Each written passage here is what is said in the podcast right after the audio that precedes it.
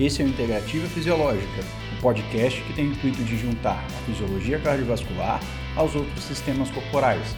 Esse programa está ligado ao Departamento de Ciências Fisiológicas do Instituto de Ciências Biológicas da Universidade Federal do Amazonas. Eu sou o professor Guilherme Areias, docente do Laboratório de Fisiologia Humana, e com auxílio dos discentes da nossa instituição, iremos trazer programas de forma mensal para vocês. O podcast tem como principal interesse levar informações referentes à fisiologia cardiovascular, com novidades sobre pesquisa em fisiologia, fisiologia do exercício e reabilitação cardiovascular, além de divulgação científica em geral. Estaremos também envolvidos nas atividades de pesquisa e extensão dos departamentos a qual a fisiologia faz parte. Temos o intuito de entrevistar professores e pesquisadores da nossa instituição e de outras instituições do Brasil e do exterior. Este podcast é apoiado pela Proeste e está ligado aos programas de extensão da nossa universidade.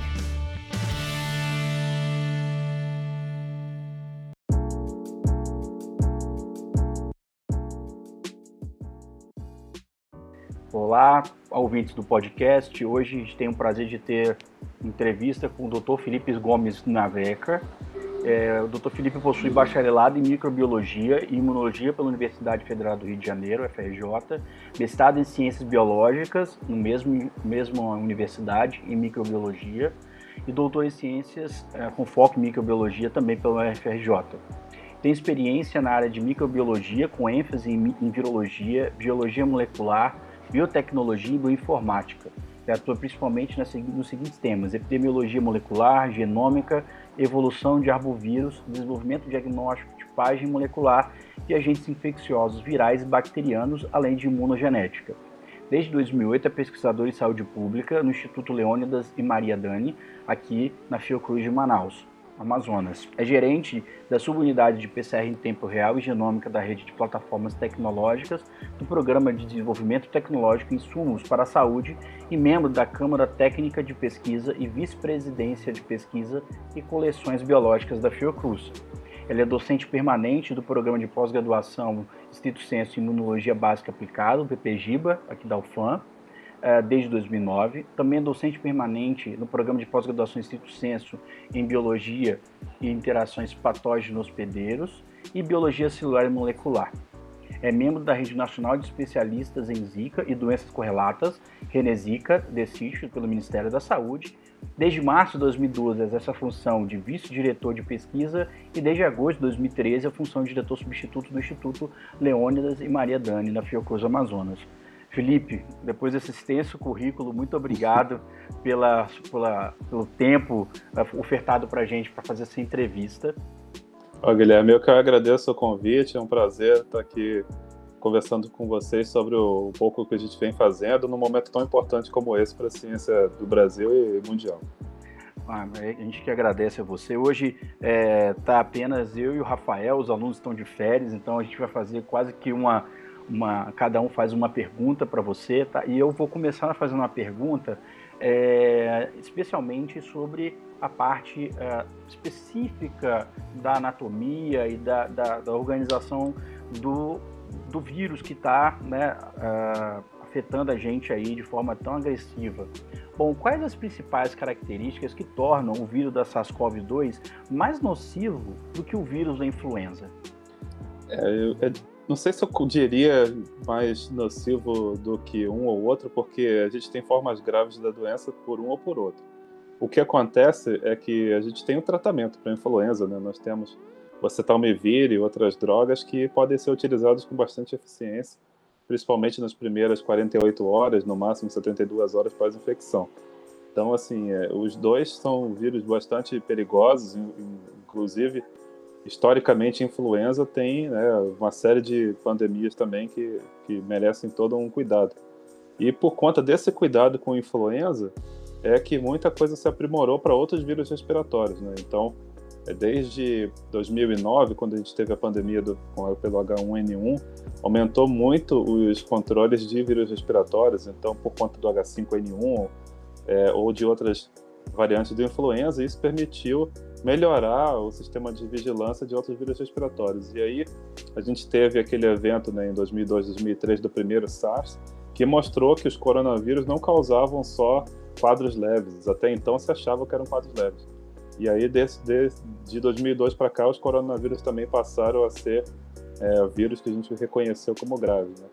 No, nesse caso especificamente atual, a gente tem um coronavírus muito diferente daquilo que já era conhecido, muito diferente até do primeiro SARS-CoV.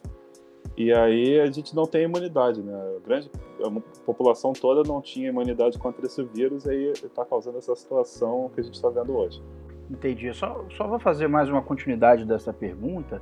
Então, na verdade, o que, o que leva a gente a ter uh, entre aspas, uma menor quantidade de pessoas com infecções graves de pré-influenza, é mais pelo tempo que a gente conhece a doença, né? então a gente já testou várias drogas e reconheceu várias possibilidades, do que agora com, a, com o coronavírus.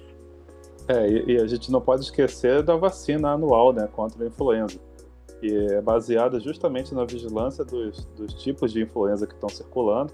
A gente tem é, o influenza A como principal representante né, do vírus influenza, mas tem tido nos últimos anos, principalmente aqui no Amazonas, muitos casos de influenza B.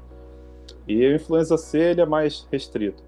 É, dentro do influenza A, a gente tem aquelas divisões que são bastante chamadas, como H1N1, H3N2, e é base... os laboratórios de referência espalhados pelo mundo, eles fazem esse monitoramento. Então, de acordo com os, os, as linhagens virais do influenza que circularam em um ano, a, é o que vai ser utilizado para fazer a vacina do próximo ano. Então a gente tem para influenza a vacinação, que é bastante eficiente também. Temos drogas, tem, é um vírus que a gente consegue, conhece há muito mais anos, então os próprios colegas médicos vão saber tratar melhor.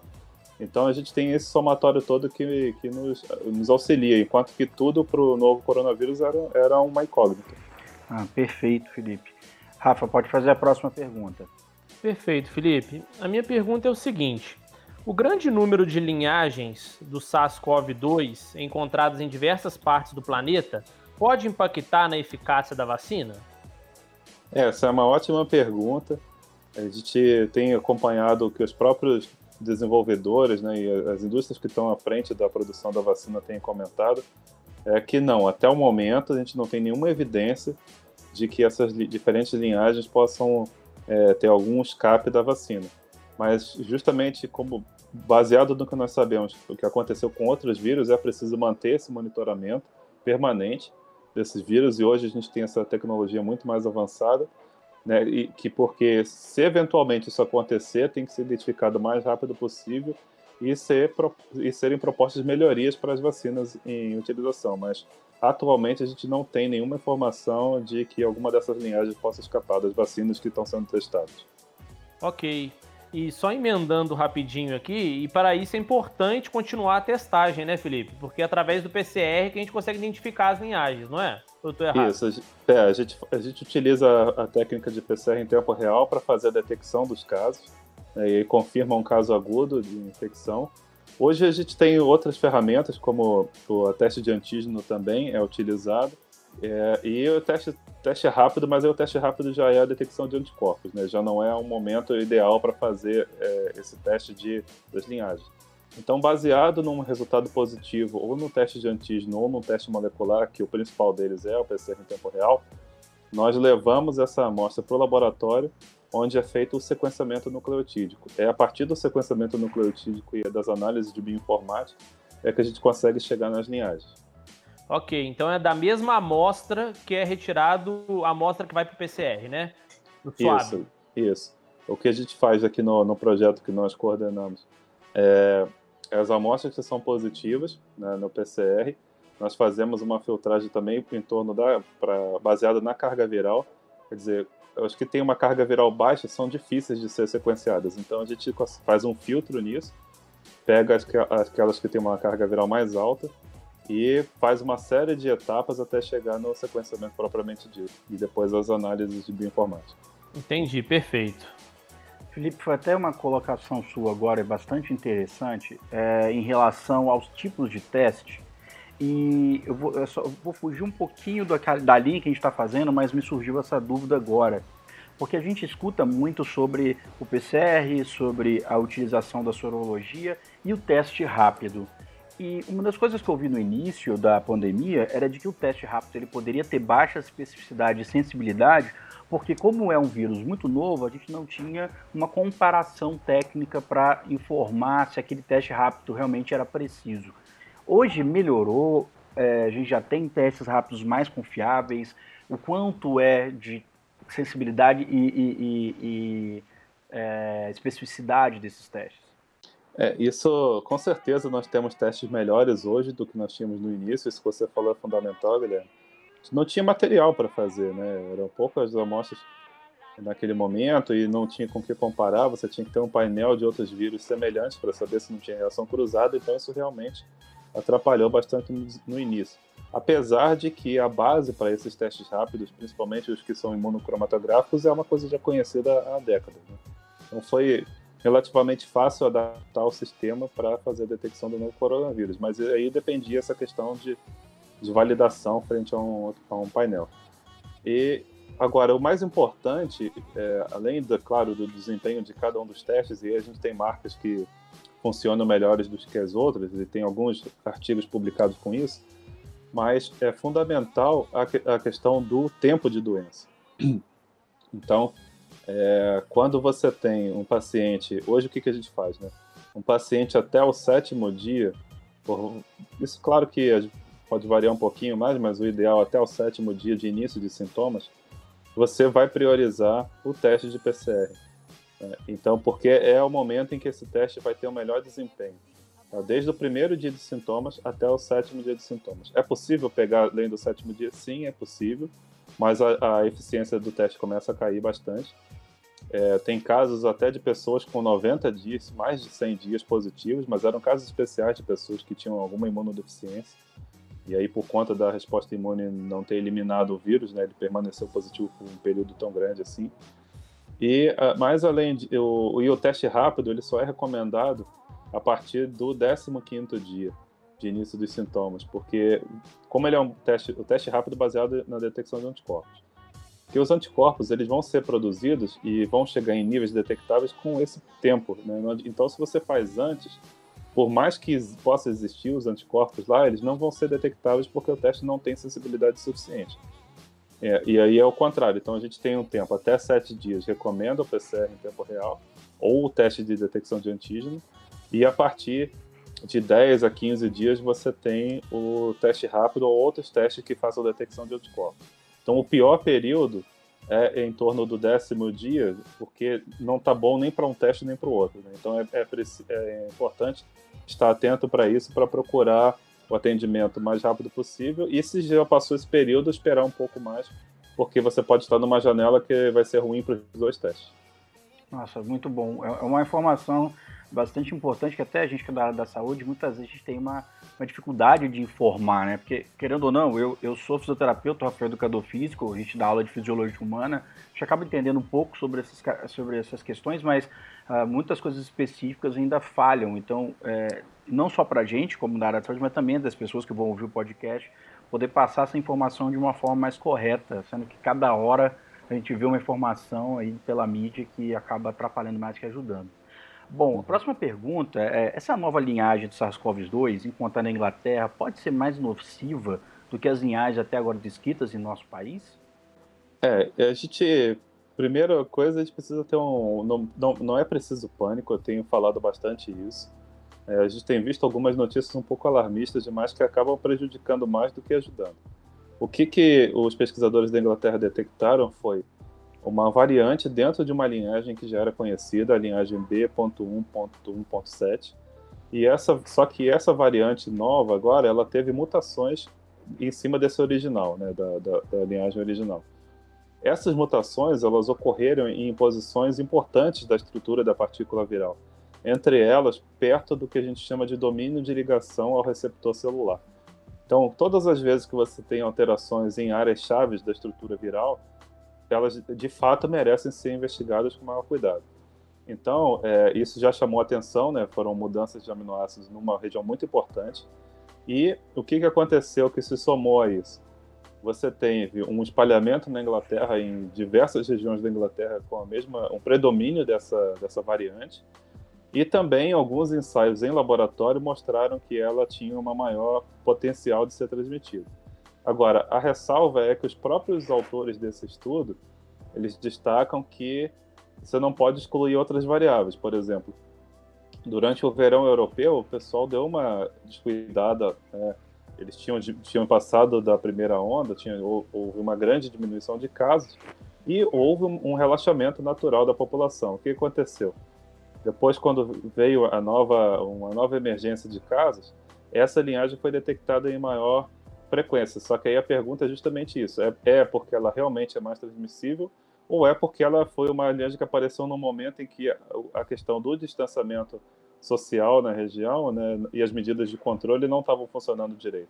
Então, essa é a pergunta que os próprios autores do, desse estudo estão fazendo.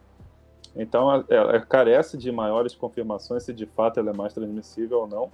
Mas o outro, outro ponto que eu sempre tenho destacado é o seguinte: seja ela mais transmissível ou não, se nós tomarmos os cuidados que são recomendados de distanciamento social, utilização de máscara, lavagem das mãos, é, ou utilização do álcool em gel, a gente vai se proteger tanto dessa variante potencialmente mais transmissível quanto do vírus original. Entendi. É interessante que aconteceu algo parecido no norte da Espanha, né? É, no início houve uma, uma disseminação muito forte de um, de um tipo de vírus e pensava-se então que era uma forma mais transmissível e quando foi ver, não, era relaxamento da Espanha e que acabou disseminando de uma forma... É, a gente selecionou o vírus, não ele mesmo se selecionou, não é? Isso. É exatamente isso. A gente precisa ter ainda de algum tempo para ter uma certeza dessa situação. É, não estou excluindo o fato de que de fato essa, essa, essa, variante seja mais transmissível, mas tem esse viés da questão do relaxamento é, do distanciamento social que ocorreu no, na Inglaterra também. Então, a gente ainda precisa ter mais alguns experimentos para ter certeza de que isso de fato ocorreu. Mas isso, é, é, essa possibilidade existe. Quanto mais um vírus circula em uma população, mais ele acumula mutações e, e dentro do acúmulo dessas mutações, algumas podem ser sim é, de, ter, trazer vantagens para o vírus. Rafael, eu vou fazer a próxima, porque eu deixo essa, essa outra maior que você fez para falar. É, já pegando no gancho do que você começou a falar, é, você acha que o formato das publicações feitas pelos jornais tem um caráter mais midiático do que informativo? É, eu sempre que eu dou alguma entrevista, faço algum comentário, eu sempre tento passar essa mensagem para o pessoal do jornalismo eu acho que a maioria delas são bem feitas. Tá? Eu tenho trabalho, pelo menos eu tenho trabalhado com alguns colegas de, de grandes veículos de imprensa e, eles, e eu vejo que a grande maioria deles toma bastante cuidado de colocar informações é, com base em informações científicas de verdade. É claro que, assim como em todas as profissões, tem gente que não vai ter o mesmo cuidado e o problema é que isso acaba atrapalhando mais do que nos ajudando, né? Porque acaba tornando trazendo medo à população e isso não é bom. A gente precisa sim ter cautela, mas o pânico nunca, é, nunca nos ajuda. Entendi. Rafa, pode fazer a próxima. Tranquilo. É, Felipe, eu vou fazer uma pergunta para você agora, muito relacionado do que eu venho escutando em locais populares, como ponto de ônibus, por exemplo.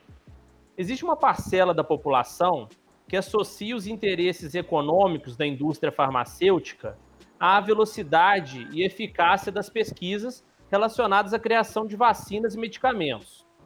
Quais são as particularidades do vírus da dengue e do HIV, por exemplo, que dificultam a criação de vacinas? Tá. No caso do vírus da dengue, nós temos quatro sorotipos reconhecidos né, mundialmente. É, dengue 1, 2, 3 e 4. Isso não, essa classificação não tem nada a ver com o quadro clínico mas são só para diferenciar que não é o mesmo vírus, né? baseado justamente na resposta de anticorpos que nós desenvolvemos contra um deles. Só que o que acontece? Se uma pessoa tem, por exemplo, hoje dengue 1, a gente e ela, ela se cura e tal, a gente estima que durante 3 a 6 meses essa pessoa vai estar imune, ou seja, ela vai ter um, tantos anticorpos no, na, na, circulação dela, que ela estará imune ao dengue 2, ao dengue 3, ao dengue 4. Então, ela vai estar imune a qualquer um dos sorotipos durante esse período de três a seis meses. Acontece que depois desse período começa a ter uma grande queda do número de anticorpos e o que vai ficar e que vai ficar protegido realmente é contra aquele que causou a infecção. Então, depois desse período, vai ficar protegido contra o dengue 1, nesse exemplo que eu estou dando. E aí, aí é que vem o problema. Como nós temos os quatro dengues de maneira endêmica no país, aqui no Brasil e em diversos lugares do mundo, cada vez mais países têm, têm é, notificação de dengue, numa segunda infecção, depois desse período, a pessoa pode se infectar sim pelos outros tipos Nesse exemplo, pelo 2, 3 ou 4. E aí é que vem o problema.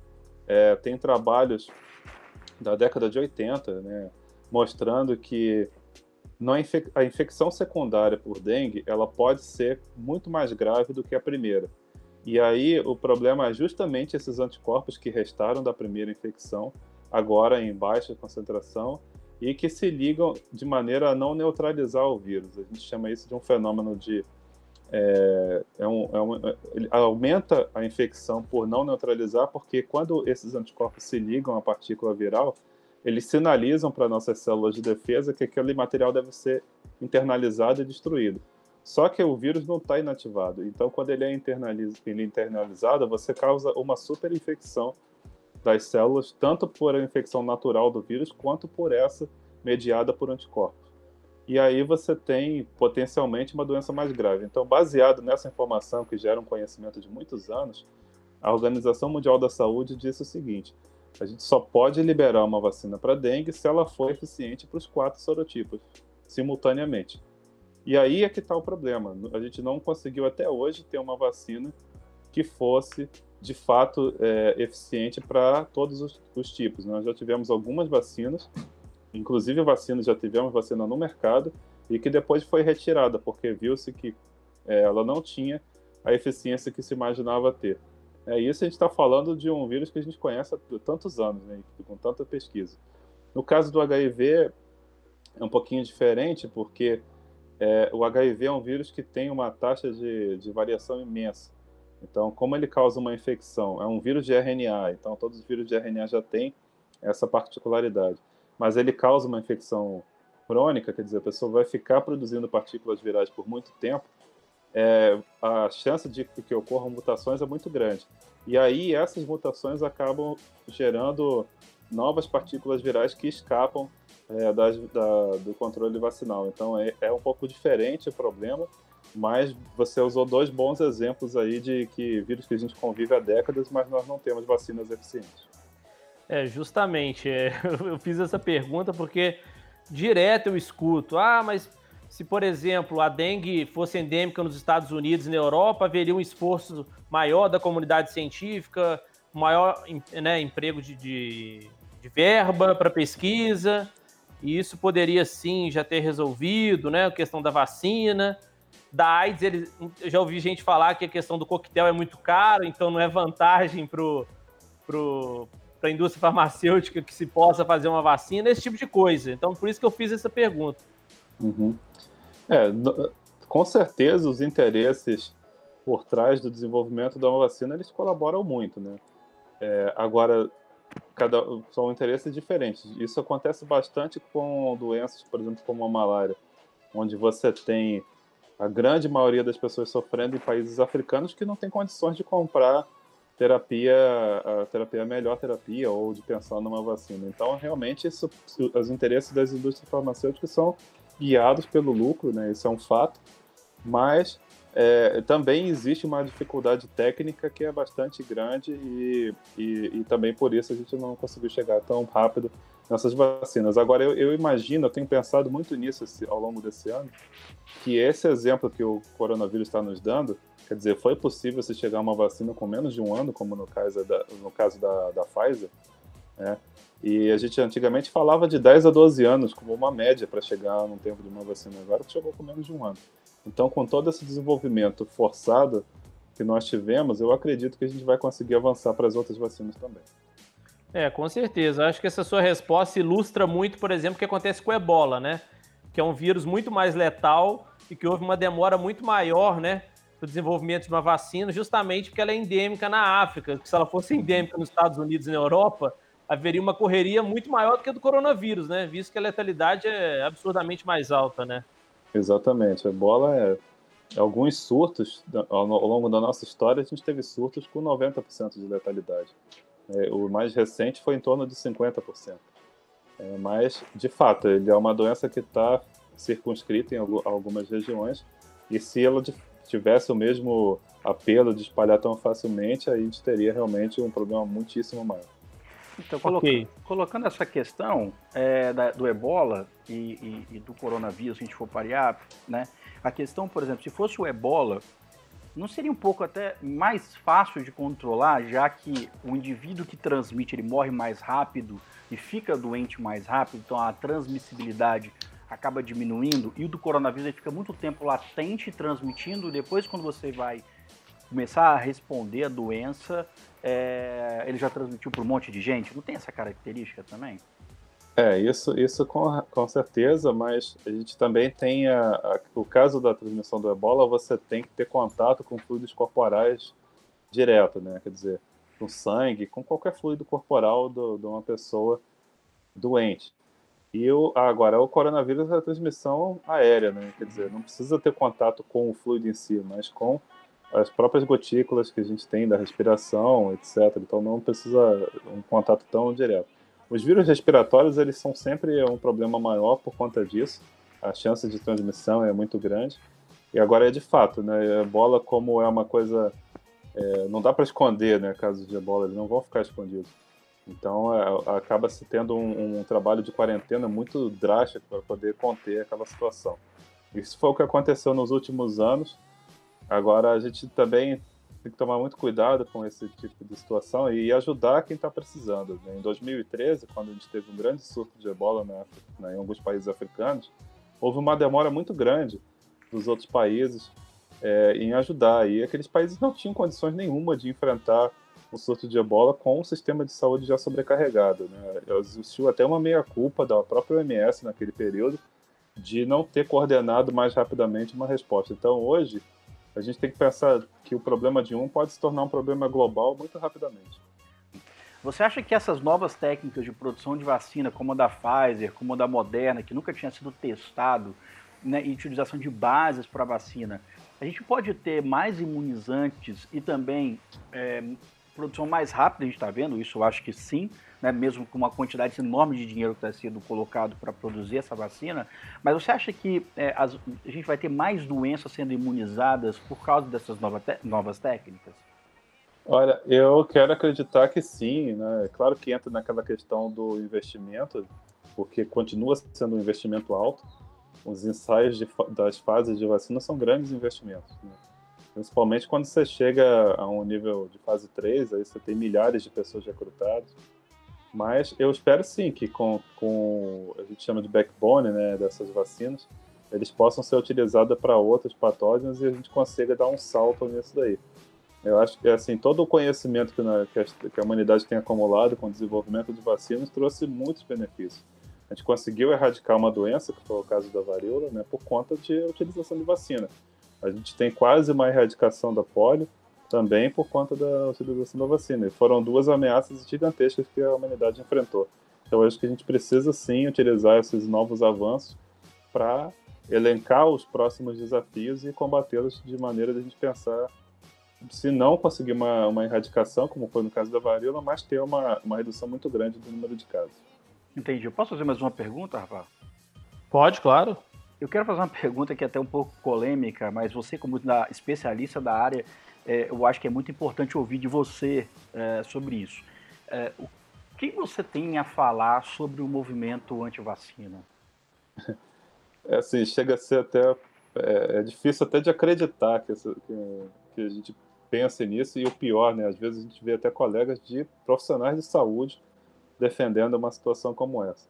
Eu acho que basta a gente pensar nesses exemplos que eu falei para você. É só pegar a literatura médica de um período de varíola e ver quantas pessoas foram óbitos por uma doença extremamente grave, né, causou tanto mal à, à humanidade.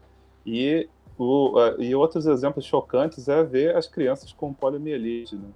Então, assim, eu até aconselho o pessoal faça uma busca na internet coloca poliomielite, coloca pulmões de aço. Vocês vão ver cenas tão chocantes que acho que não dá nem para pensar em não utilizar vacina. Né?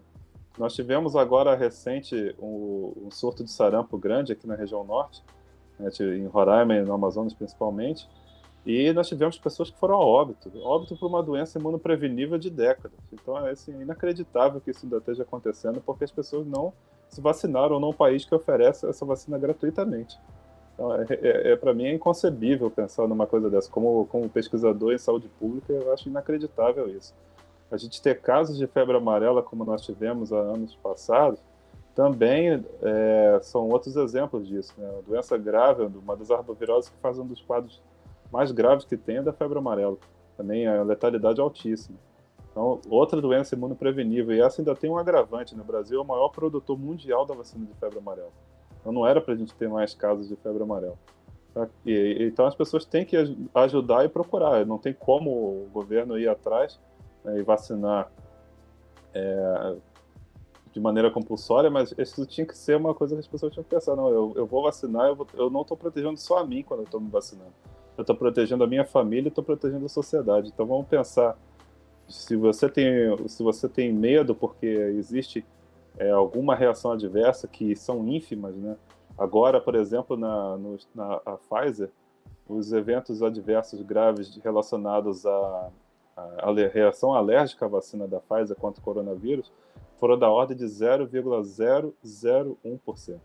Então, é, isso, é, ou seja, são eventos raríssimos e se a gente pensar do modo de vista de saúde coletiva, vale muito mais a pena um risco tão pequeno pensando no, no benefício que vai trazer para a sociedade como um todo. Eu acho que o, o, o, valor foi até menor que esse, não, porque eles mostraram nove casos de reação alérgica em uma quantidade de 1,1 milhões de pessoas vacinadas. Não foi isso? Chegou é, a o último dado zeros. que eu tinha visto, é, o último dado que eu tinha visto, acho que eram 6, alguma coisa perto de 6 em 600 mil. Mas pode ser mesmo, já os números estão aumentando, então ainda é menor ainda, ainda é melhor para nós. Né? É porque quando eles colocaram essa quantidade de pessoas vacinadas, eu não sei se estava é, contando também os testes da Coronavac e os outros testes também que de pessoas que tinham sido vacinadas, né? E a gente pensar somente da Pfizer, que está sendo mais vacinada, agora eu não sei. Mas assim, é uma quantidade absurdamente irrisória de reações assim de pessoas que normalmente já tinha um quadro alérgico né, um, maior, grande, uhum. né, dois casos na Inglaterra, as pessoas usavam adrenalina, só para as pessoas que não sabem, é a adrenalina que consegue controlar a reação alérgica ou anafilática dessas pessoas. Então, os caras já sabiam que tinham esse, poderiam ter essa resposta gigantesca alérgica. Tem, tem a, a, ao ar, né? Então, imagina uma, uma uhum. um pouco estranha, né? Rafa, pode fazer a próxima pergunta. É, Felipe, continuando dentro aí da, do tema de saúde pública, existe a possibilidade do plano vacinal da Covid-19 se tornar periódico, assim como acontece já com a gripe influenza? É, essa, essa é uma pergunta que a gente vem realmente fazendo é, e não dá para descartar que isso aconteça, não. Né? Tem visto os casos, cada vez mais confirmações de casos de reinfecção. É, a gente ainda não sabe exatamente são eventos raros, mas a gente ainda não sabe exatamente o porquê. O que tudo, a hipótese principal é de que isso é uma questão inerente à própria pessoa que não montou uma resposta imune eficiente na primeira vez e aí né, ficou suscetível a uma segunda infecção. Mas é, é, uma coisa que a gente ainda precisa acompanhar. A gente tem um ano, né, de, de, de dezembro do ano passado que do primeiro relato na China. Então a gente ainda, realmente ainda não sabe, mas se for necessário, o, com o avanço que nós tivemos nesse ano, vai ser talvez colocado, vai ser incluído no calendário de vacinação para a gente ter o controle. É realmente só o tempo que vai nos dar certeza. E possivelmente vai ser o mesmo esquema da influenza, né? Cada ano utilizando a, varia a variante anterior para fazer as mudanças na plataforma e produzir a vacina, né? É, se tivermos uma linhagem associada com isso, né? Se chegar nesse ponto, sim. É só lembrando que no caso do influenza, o influenza, ele além de ser um vírus RNA que sofre as mutações tal como o coronavírus, ele ainda tem uma outra característica que torna ainda a situação mais, mais complicada. O vírus influenza, ele tem um genoma segmentado, tá? Então são oito fragmentos do genoma é, e que além de sofrer mutação, pode ocorrer o que a gente chama de reagrupamento. Porque quando você tem, por exemplo, dois vírus influenza infectando a mesmo paciente, a mesma célula do mesmo paciente, você tem um vírus, vamos dizer assim, o vírus 1, o vírus 2 infectando, e como eles trocam esses segmentos genéticos dele, pode sair um vírus 3 desse paciente, entendeu? que não é nem o 1 nem o 2. Então, é, é um outro mecanismo também de evolução que esse vírus alberga, que torna a situação ainda mais complicada e por isso é preciso o influenza com certeza tem que ficar sempre haverá a necessidade de ficar alter, trocando né, uma, a formulação da vacina. Entendi, perfeito. Eu vejo muita gente falar o seguinte, na né, relação até ao, ao, ao vírus da, eh, a, desculpa, a vacina da influenza, de que ah, eu me vacinei, mas eu me gripei. Ou então as pessoas falarem assim, ah, mas esse vírus é um vírus que era do da, da cepa do ano passado, então para esse ano não adianta tomar. O que, que, você tem a dizer sobre isso? Uma explicação um pouco mais, é, é, é, é mais de um profissional especialista na área sobre esse ponto de vista. Tá, então é até bom que você me deu uma deixa para falar uma coisa. Tecnicamente, gripe é a doença causada pelo vírus influenza. Todos os outros são resfriados. Por conta dessas confusões que ocorrem por conta disso, é, a gente tem utilizado síndrome respiratória e síndrome respiratória aguda grave, que aí qualquer um dos vírus pode causar, é, ou, ou, grave ou um quadro mais leve. E aí, o que, que a gente precisa ver? É, o, o, o, influenza, como tem uma rede de monitoramento mundial, é, eles, os laboratórios têm um, pela, coordenados pela OMS, mas você tem laboratórios de referência espalhados em diversos países, eles fazem esse monitoramento. Então, qual é a influenza que está circulando na Europa, qual é a influenza que está circulando nos Estados Unidos, no Brasil, etc. E aí, esse grupo de, de especialistas em influenza se reúne e fala: olha, de acordo com os dados, a gente precisa, agora, para o calendário, por exemplo, das Américas, colocar um vírus que não estava circulando nas Américas, que circulou, por exemplo, na Europa, mas que se chegar, a gente não vai ter pessoal imunizado. Então a, a formulação vai ser feita baseado nessa informação. Obviamente, você pode ter um ou outro que, que surge que não estava no, no radar, e isso acontece, mesmo com todo o sistema mundial, isso acontece. A gente até acha que agora ele vai melhorar, melhorar ainda mais por conta do, do coronavírus. Então é baseado nisso. E aí as pessoas têm.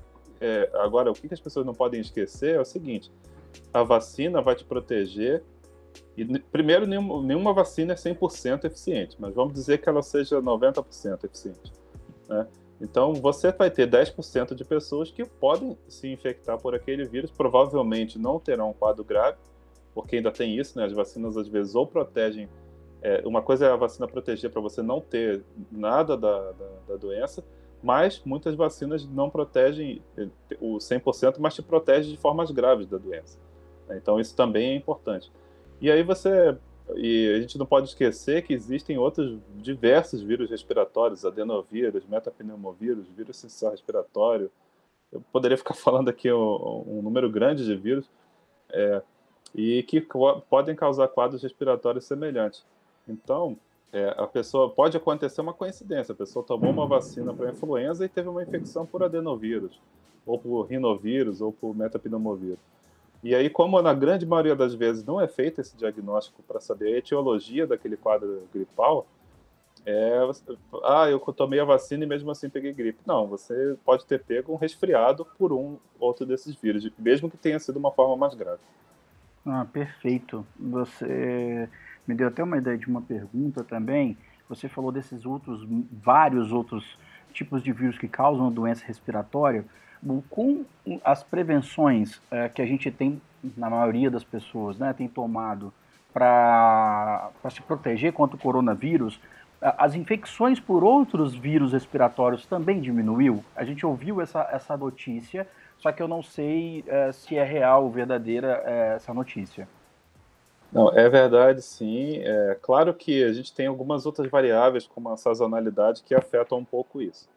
Mas, de fato, se as medidas de, de controle, de, de cuidados que nós estamos tomando, é, máscara, lavagem das mãos, distanciamento social, etc., elas também vão nos proteger dos outros vírus respiratórios. Então, eu tenho até comentado isso com o pessoal aqui no, no Fiocruz, que isso vai ser interessante olhar nos próximos anos se as pessoas vão manter alguns cuidados que são recomendados mesmo. Então, por exemplo, se você está com um quadro respiratório, você precisa se isolar para você não contaminar teu, a comunidade teu, que você tem contato, né?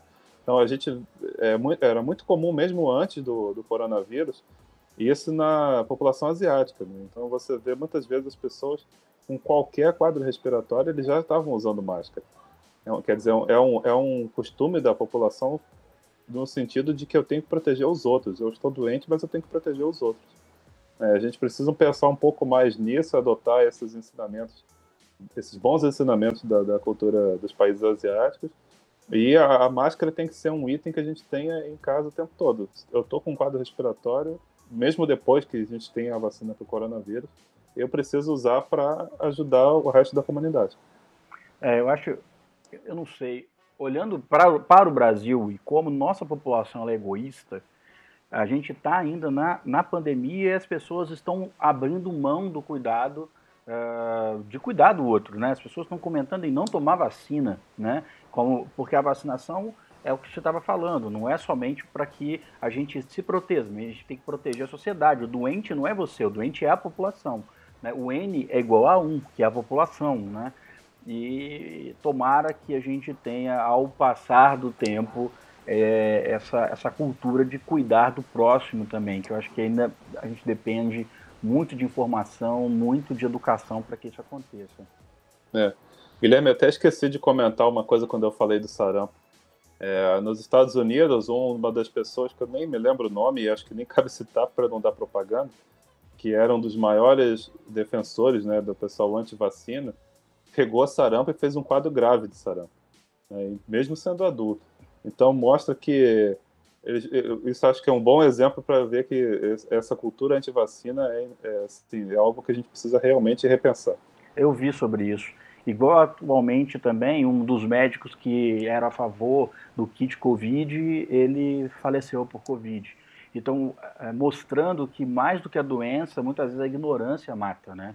É, é. é muito triste isso. Não é, não é legal, não é felicitar porque essa pessoa levantava essa bandeira, ele sofreu pela, pela própria bandeira.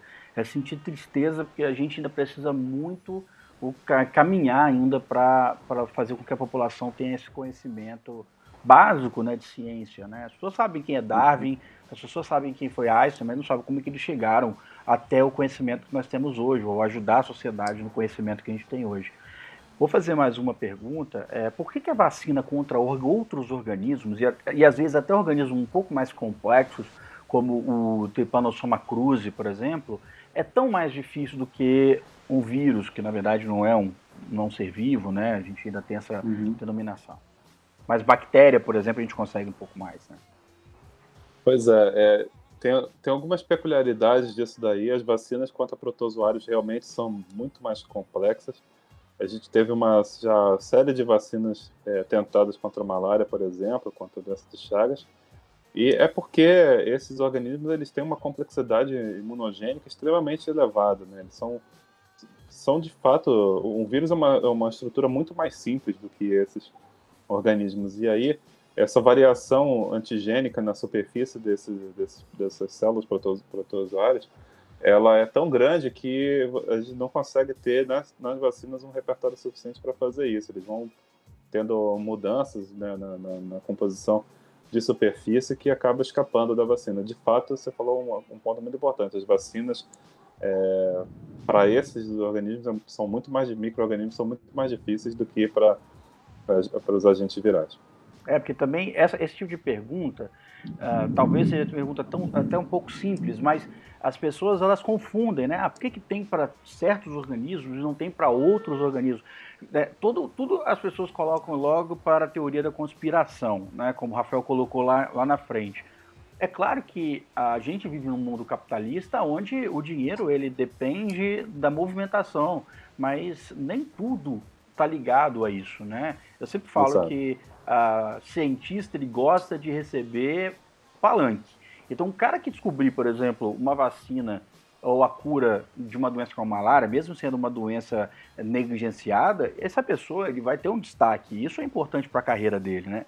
Então, uhum. E mesma coisa de que todo mundo está falando junto a mesma coisa e aquilo é para acabar com o mundo. Vai ter um que vai abrir a boca se, se você tiver algo disso, igual, por exemplo, na, na, na mudança climática, né? Que todos os cientistas estão fazendo um, um complô para que, que, destrua alguma coisa, etc. Né? Rafa, pode fazer mais, mais uma pergunta. Tranquilo. É, Felipe, de maneira assim especulativa, existe algum outro vírus candidato que poderia ameaçar a humanidade nos próximos anos? Assim? Então, como eu tinha até é, comentado anteriormente, a gente achava que seriam essas variantes do, de influenza aviário que estariam nessa posição que está o coronavírus hoje. Então, já há alguns anos, é um vírus chamado H5N1, que é, um, é uma variante do influenza, é um dos que tem sido é, colocado como, como, um potencial. Tá? Ele é um vírus de alta letalidade, mas de baixa transmissibilidade.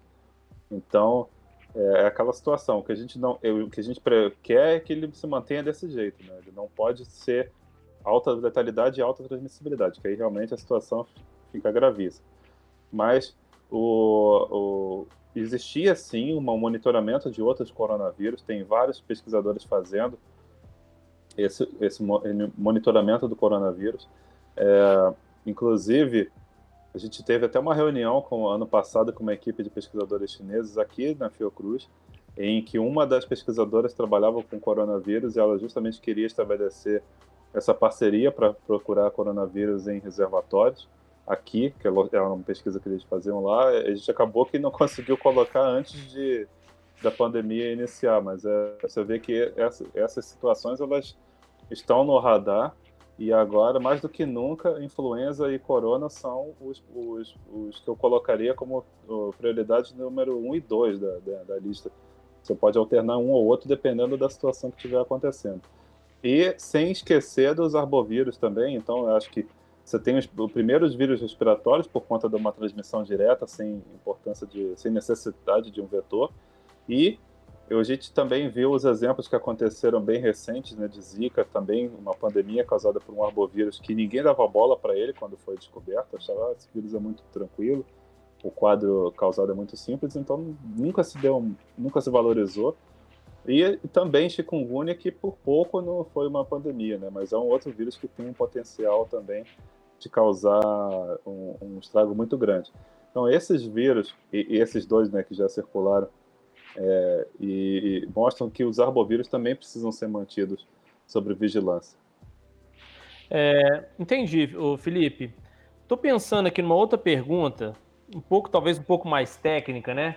Assim que começou a pandemia, eu recebi um artigo, não sei se de 2008, que já descrevia é, o SARS-CoV-2, né? Ou seja, ele já é um vírus conhecido há muito tempo, né? Ou eu estou errado? Não, é, se a gente está falando do mesmo artigo, tem um artigo até de um 2008. chinês, que eu não lembro exatamente o nome, mas é, do, do, dos autores, mas eu me lembro de ter visto um artigo, sim, em que os autores colocavam que era uma questão de tempo, eles até chamaram de bomba relógio, né, que era uma questão de tempo a gente ter um outro evento de, de proporções globais como esse do coronavírus. E, e por que isso? Porque é, bom, a gente teve a primeira SARS-CoV em 2002, no final de 2002 para 2003, também no, no, no na Ásia, é, que felizmente foi contido rapidamente, mas causou muito problema também.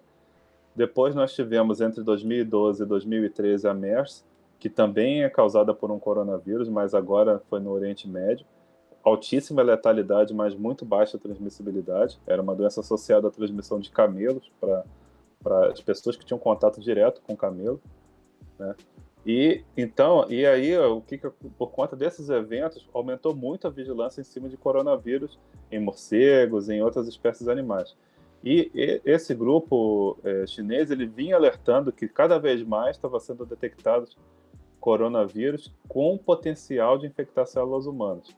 Então, assim, não é exatamente o SARS-CoV-2, mas é, ele alertava que existiam outros coronavírus com potencial de infecção ao homem. Então, esse alerta foi dado e realmente era por aí, 2008, é, não lembro exatamente o ano, é, e eles colocavam isso, né? A gente está vivendo uma situação que pode ser uma bomba relógio, e, e, e eles tinham razão.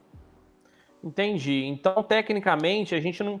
Vocês conseguiriam diferenciar um vírus que, por exemplo, ele, ele foi é, dissipado né, para a população por meio de uma falha de manuseio de laboratório ou veio atra transmitido através de um animal, por exemplo? É possível? É, tem um, tem um trabalho, logo que, eu acho que em fevereiro, talvez, saiu um trabalho de que reuniu assim os maiores autoridades de evolução de vírus. Porque se surgiu, surgiu muito essa, essa hipótese de ter sido é, ou manipulado em laboratório, etc.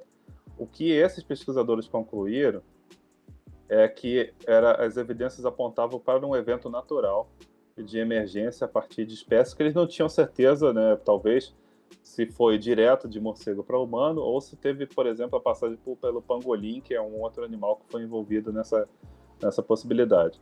Então, as evidências mais fortes e do, dos pesquisadores com maior renome que eu, que eu li apontam para um evento natural. É claro que existem algumas teorias de manipulação genética, etc., mas eu, eu confio mais nesse, nesse grupo de pesquisadores que tem um histórico enorme de, de trabalhar com evolução, evolução do vírus.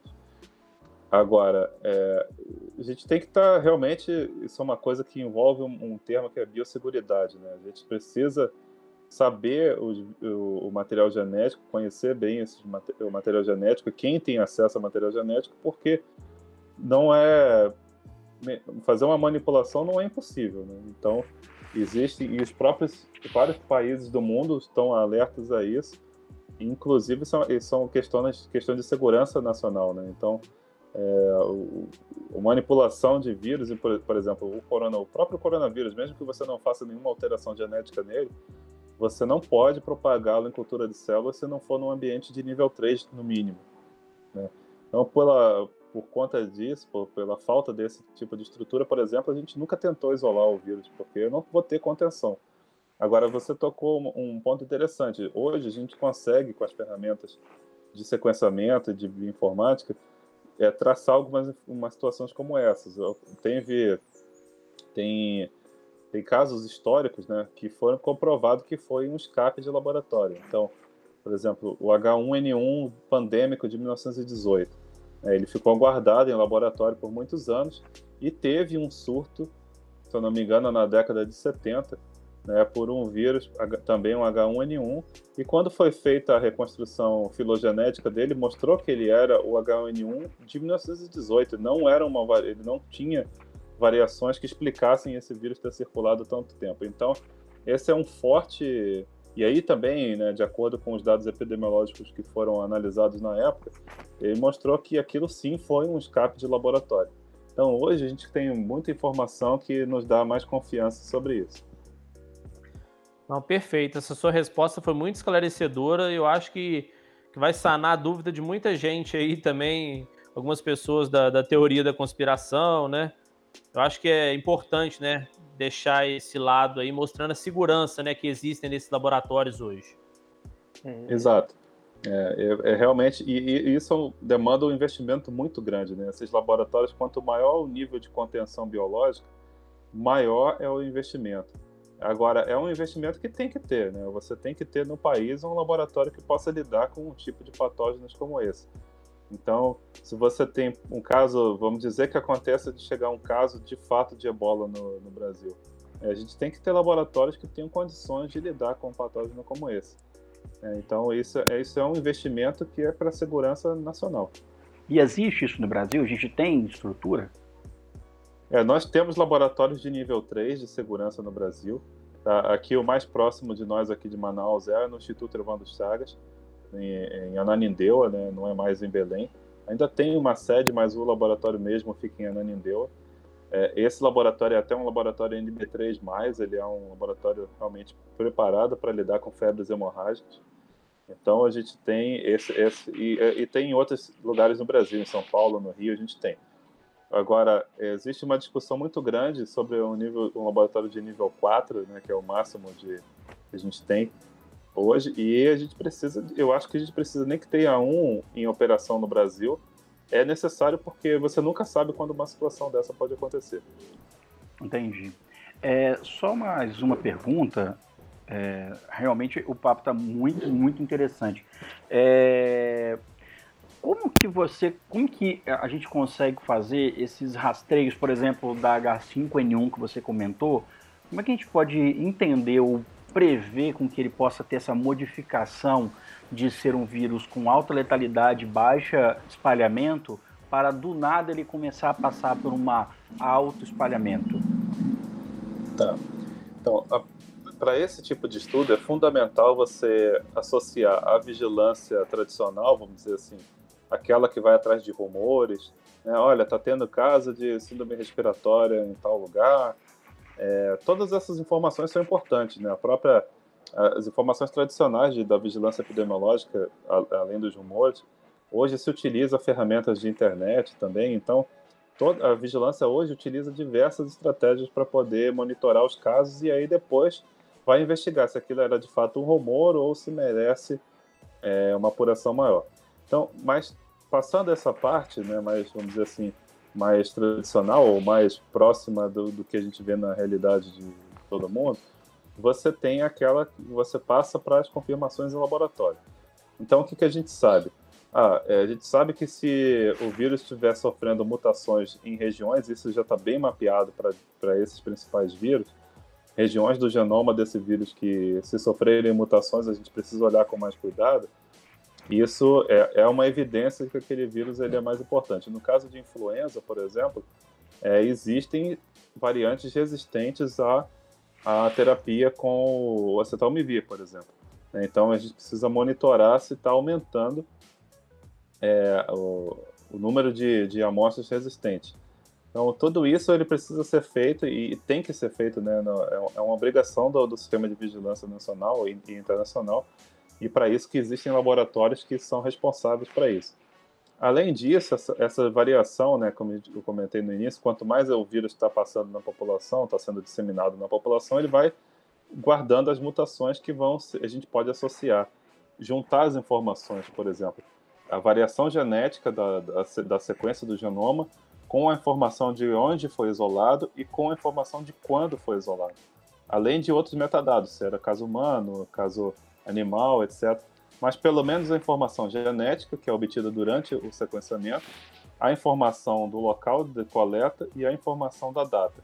Essas três informações nos ajudam a montar um, um, um conjunto de dados que nos ajudam a entender e, e mostrar com um, um, grau de certeza muito grande qual foi o caminho que o vírus percorreu até chegar numa determinada região. A gente utiliza essa assinatura que fica no genoma do vírus com as informações clássicas de local de coleta e, e, e localização. Até muitas vezes se utiliza essa informação de localização em, em, em, no detalhamento de coordenadas, né? É, não só com o país ou o estado, mas também com as coordenadas. E aí você consegue é, fazer o que a gente chama de reconstrução filodinâmica, mostrando por onde, qual foi a rota exata que um vírus é, teve de um local até chegar no outro. Então isso tem avançado muito com o, sequencia... com o avanço do sequenciamento nucleotídeo. Hoje a gente tem quase 300 mil genomas sequenciados né, do novo coronavírus. Isso é uma coisa assim totalmente fora do que a gente imaginava há tempos atrás.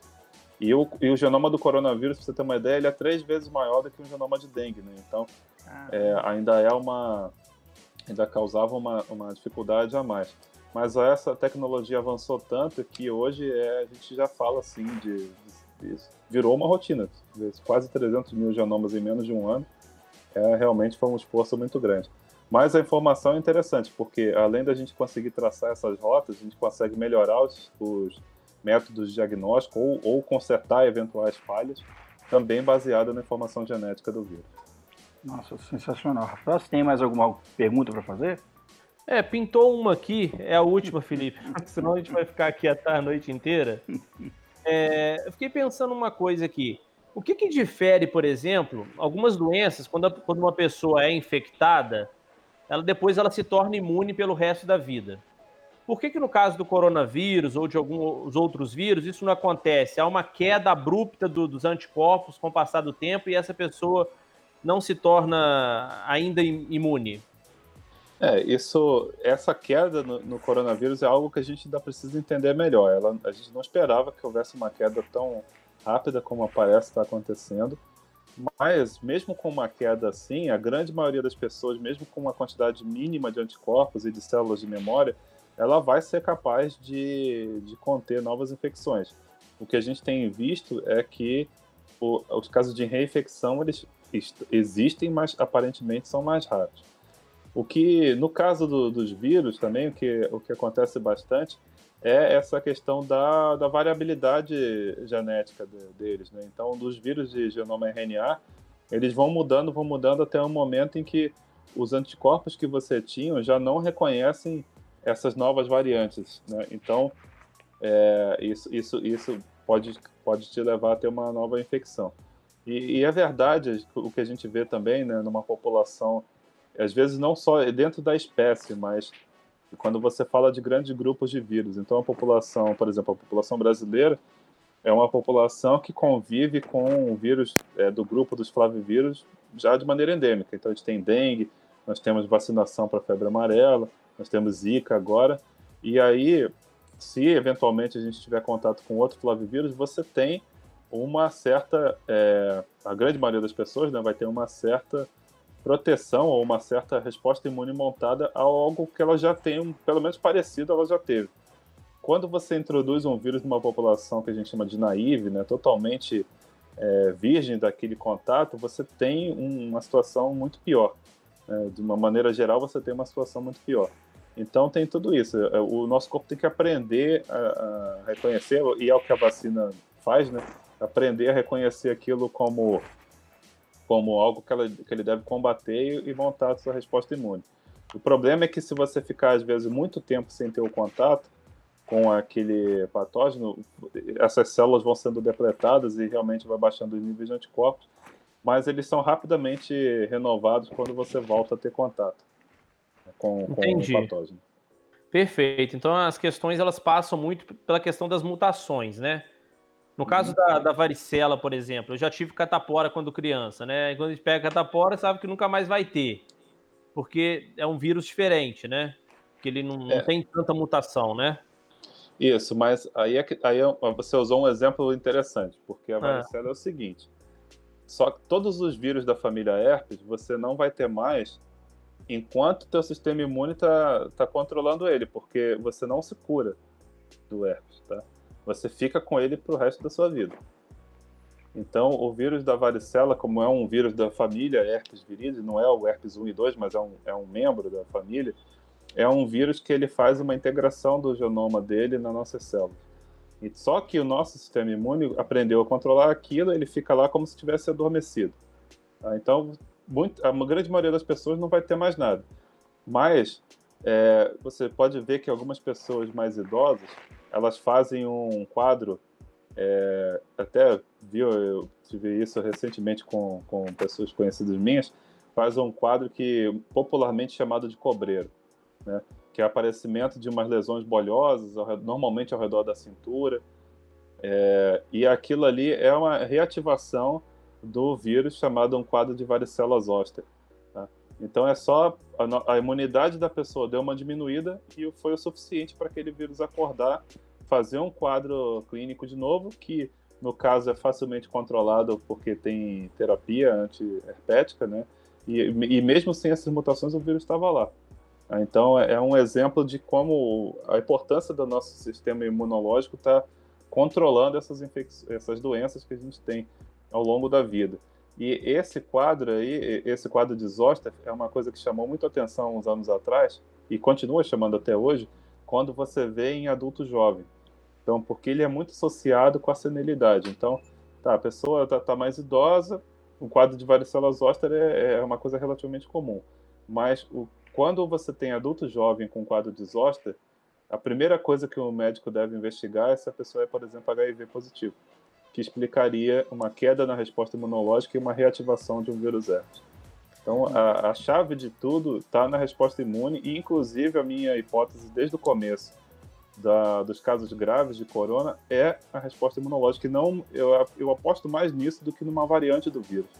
Cada um de nós é único, cada um de nós responde diferente a uma doença. Só que alguns que respondem muito, muito de maneira muito exagerada a infecção pelo corona vão fazer o que a gente chama de hiperinflamação, e aí esse quadro tende a ser extremamente grave. É o que a gente está começando a entender melhor, né? O problema do, da doença, ela tem muito a ver com o sistema imunológico do que a própria o próprio vírus propriamente dito. Isso tem a ver, Rafa, eu vou pular só, só fazer uma emenda, isso tem a ver Não, tá também tá com essa baixa exposição ao coronavírus que nós aqui nessa, na, no Brasil, por exemplo, na América Latina, posso até expandir, tenha esse, a, a, a, família do corona, gente sabe tem coronavírus que não causam doença e está espalhado pelo, pelo mundo. Tem coronavírus animal, etc. Né? Você acha que pode ter também essa relação? É, não, eu não tenho tanta certeza quanto a isso, porque nós temos pelo menos quatro coronavírus endêmicos, né, que quer dizer que circulam conhecidamente pela população, e o problema é que a gente não tem informações detalhadas de quanto é, de um inquérito, por exemplo, de quantas pessoas de fato já tiveram contato com algum coronavírus, porque isso sempre foi meio negligenciado. Então a gente não tem certeza, né, o quanto uma população e se a população, por exemplo, no Amazonas foi mais exposta a algum coronavírus do que no Sudeste, são coisas que a gente não tem essa informação, mas é, é uma possibilidade, mas eu não tenho absoluta certeza que isso aconteça, não. Entendi. Rafa, quer fazer mais uma pergunta? Não, já estou satisfeito e agradeço ao Felipe pela aula. Aprendi muito, inclusive nessa sua última resposta, eu não tinha a mínima ideia de que o vírus da varicela ele ficava incubado, assim como o da, o da herpes. É. é. Essa, essa varicela zoster é a mesma coisa que a herpes zoster que você está falando? É. Ah, tá. É. Beleza. Ok. Uhum. É, também pode ser também né, doenças autoimunes também, que as pessoas tomam muita corticóide. Eu lembro que tem uma colega que é. tinha é, esclerose múltipla e ela fazia sempre uso de, de beta-interferon e, e corticoide, e aí apareceu herpes zoster nela. Lembra como se como foi é bem dolorido, é bem pior que qualquer outro tipo de herpes. Sim, né? sim. É porque você ah, tem a, o vírus ali no, em cima de terminações nervosas, né? E aí realmente é bastante dolorido. Todo mundo que, que tem reclama bastante da, da dor. Mas esse é um, pelo menos é um quadro que a gente conhece bem e tem, tem tratamento bastante eficiente. Mas é só para um exemplo para a gente ver como a gente convive com os vírus e, e no caso dos vírus herpes, eles não nos largam mais. Uma vez infectado, você vai ficar infectado. Entendi. Felipe, olha, muito obrigado, muito obrigado mesmo. Eu só quero agora deixar uma palavra assim que você tem para o nosso ouvinte em relação à pandemia e em relação ao conhecimento sobre vírus no geral, né? Se você quiser deixar uma palavra, eu, eu agradeço muito. Tá certo. Eu acho que o primeiro ponto é nós estamos enfrentando um, realmente um dos maiores desafios da história da, da humanidade. É, é, um momento que espero que depois a gente use nas aulas, né, para mostrar, olha, a gente passou por isso, nós vencemos quando nós conseguimos fazer isso, nós enfrentamos esses desafios que a gente comentou muito aqui, como antivacina ou é, apostar em drogas que a ciência mostra que não tem o menor efeito. Mas a gente avançou quando nós nos abraçamos no sentido de não nos abraçando fisicamente, que a gente não podia, mas no, no sentido de que vamos ouvir o que o outro está falando, né? Vamos, vamos ouvir o que a ciência está falando e, e, e, caminhar junto, porque o, o, inimigo é o inimigo é o vírus, não somos nós, não é o, aquele que pensa diferente de mim. O maior inimigo é o vírus, então vamos nos unir porque a gente precisa vencer esse inimigo. Eu acho que é por aí, assim, e, e também relembrar a história. Logo que começou a pandemia, eu tive algumas alunas que eu dei aula no mestrado no ano passado, e elas falaram assim: Mas professor, o senhor falou de coronavírus e agora a gente está vivendo isso. Porque na eu dou aula de viroses emergentes e uma das aulas foi de coronavírus e o risco que esse vírus poderia dar. Essa aula acho que foi em outubro do ano passado. Mas não é que, que eu esteja adivinhando, é só que a, a história se repete. Né? Então a gente é, como eu falei, a gente já tinha tido esses grandes eventos é, em 2012 e 2012 e a história poderia se repetir. Então é, a gente tem que tá, olhar para o passado para estar tá melhor, bem, melhor preparado para o presente e para o futuro. Oh, muito obrigado, Felipe. Tenha uma, uma boa noite, boas festas para você e agradecemos demais pela sua pela sua aula, como o Rafael colocou. Foi, foi realmente bastante proveitosa e tomara que seja também proveitosa a todos que escutem o programa. Um abraço. Grande Muito abraço, obrigado, Guilherme. Felipe. Grande Um abraço, abraço. Rafael.